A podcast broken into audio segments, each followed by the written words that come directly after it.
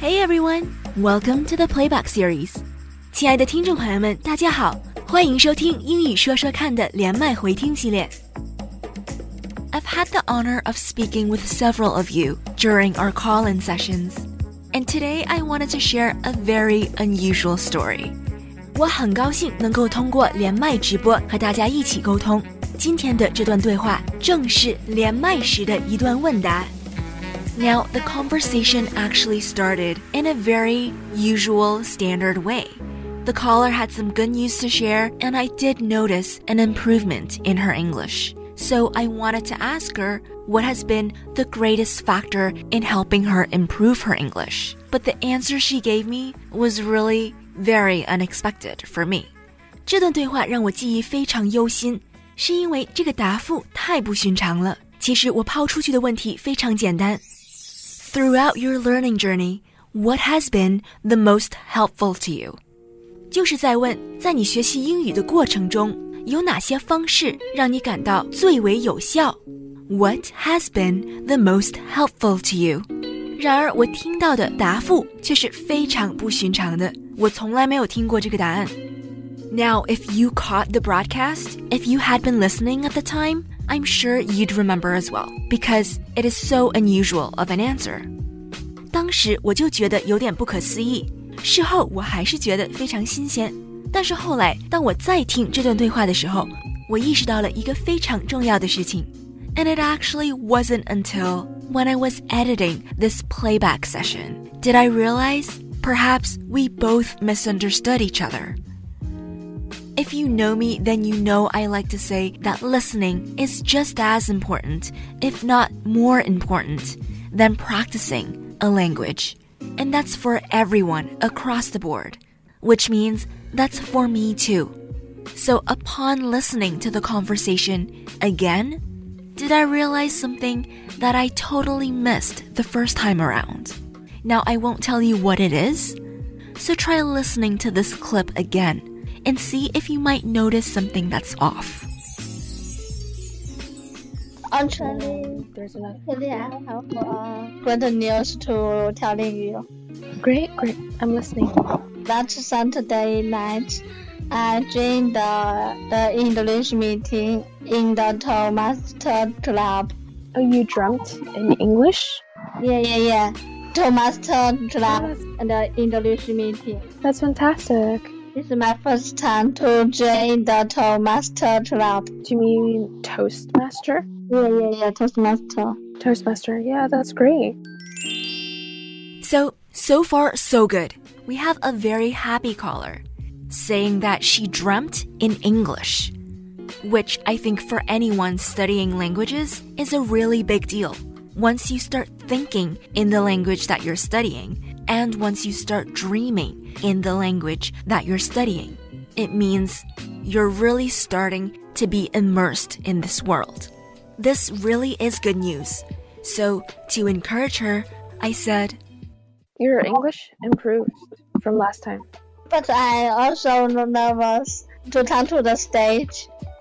即便是紧张，也能大胆的把英语说出口，其实是一件非常勇敢的事情， 尤其是在 Toastmaster 这种演讲的情况下。And so I tell her being nervous is normal, and then I give her a few tips. Again, so far so good. I mean, you're nervous. A lot of people get nervous because we care, right? You only get nervous about things that you care. So that's wonderful. There's a lot of things you can do to help you calm mm-hmm. your nerves. Yeah. Mhm. There's a spot that people press, like, I think one inch mm-hmm. below the navel, Mhm. and they press there and it grounds mm-hmm. them. I've used it before and I think it does help. Other times people say, like, eat a banana because it has potassium, which is supposed to also help you calm down. So you can do both. In case you didn't get that, there are two things that are supposed to help with nerves. Some say to press one inch below the navel. 有的人说，在紧张的时候，可以用手指按住肚脐眼下面大约一寸左右的地方。Use your fingers to press around one inch below your navel. Navel 在这里是肚脐眼的意思。 那么还有的人说，吃一个香蕉也会帮你 calm down a little bit， 因为香蕉里含有 potassium。Up until this point, still nothing out of the ordinary。对话进行到这里，也没有什么特别奇怪的地方。But hold on, it's coming. I think uh, in 2019, I made a lot of progress with my English study. Mm-hmm. Yeah, I can tell. That's fantastic.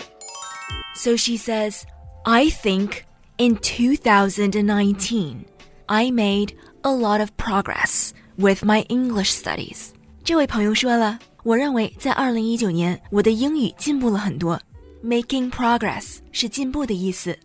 那么既然如此，我想问问他，在学英语的过程中，有什么对他最有帮助，让他感觉到最有效的方法是什么？And so here comes the million dollar question.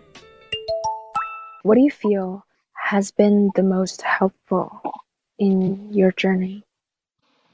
Uh, I don't have any husband. this has been the most helpful. Yeah. Did you hear that? Okay, so she tells me that she doesn't have a husband. And for a second, I did not know how to react because it really wasn't an answer that I was expecting. 也因为我从来没有听过这样的答案，所以我突然间除了尬笑之外，我顿时就不知道怎么样去回复他。但是我还是试着去理解他，去和他沟通。Really? Yeah. How come? Actually, I am a single, and I enjoy my single day. You I don't enjoy being single? Is that what you said? Uh, I don't have any boyfriend. So here, all of a sudden, our conversation changed. It became about her enjoying being single. 也正因为这个答案，当时让我感觉到非常的困惑。突然间，从讨论学习英语的方式聊到了她喜欢单身生活，所以我就想继续和她沟通一下，看看她到底是为什么会给出这样的答案呢？So I wanted to really just clarify everything, and this was my attempt. Is that um? or I wait. I'm a little bit confused because I asked for what is the single most helpful thing for you, and you said you don't have a boyfriend and you're not Yeah. married. Yeah, yeah, yeah. So, are you enjoying being single? yeah, yeah, of course. Oh, cool. So this has been the most helpful for your English studies. Um, maybe I will find a, a boyfriend in the future, and also an English lover. Uh, an English speaking lover. Yeah, yeah, yeah, That'll help you improve your English. yeah, yeah. You know, at this point, I was still trying to understand her, even though she was still carrying on with her love life. So I continued trying to think for her as to why she would give an answer like that. You just have more time? Is that what you're saying? Mm, I've actually never heard of this before.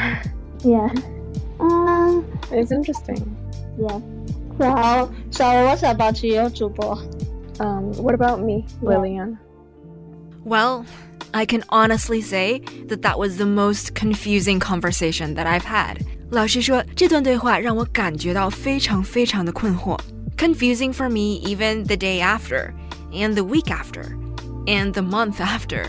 But only until when I was editing this program and listening to it again did I realize something very, very critical that caused our misunderstanding. Were you able to pick it up? Leave a comment and let me know. And we'll address these two critical things next time.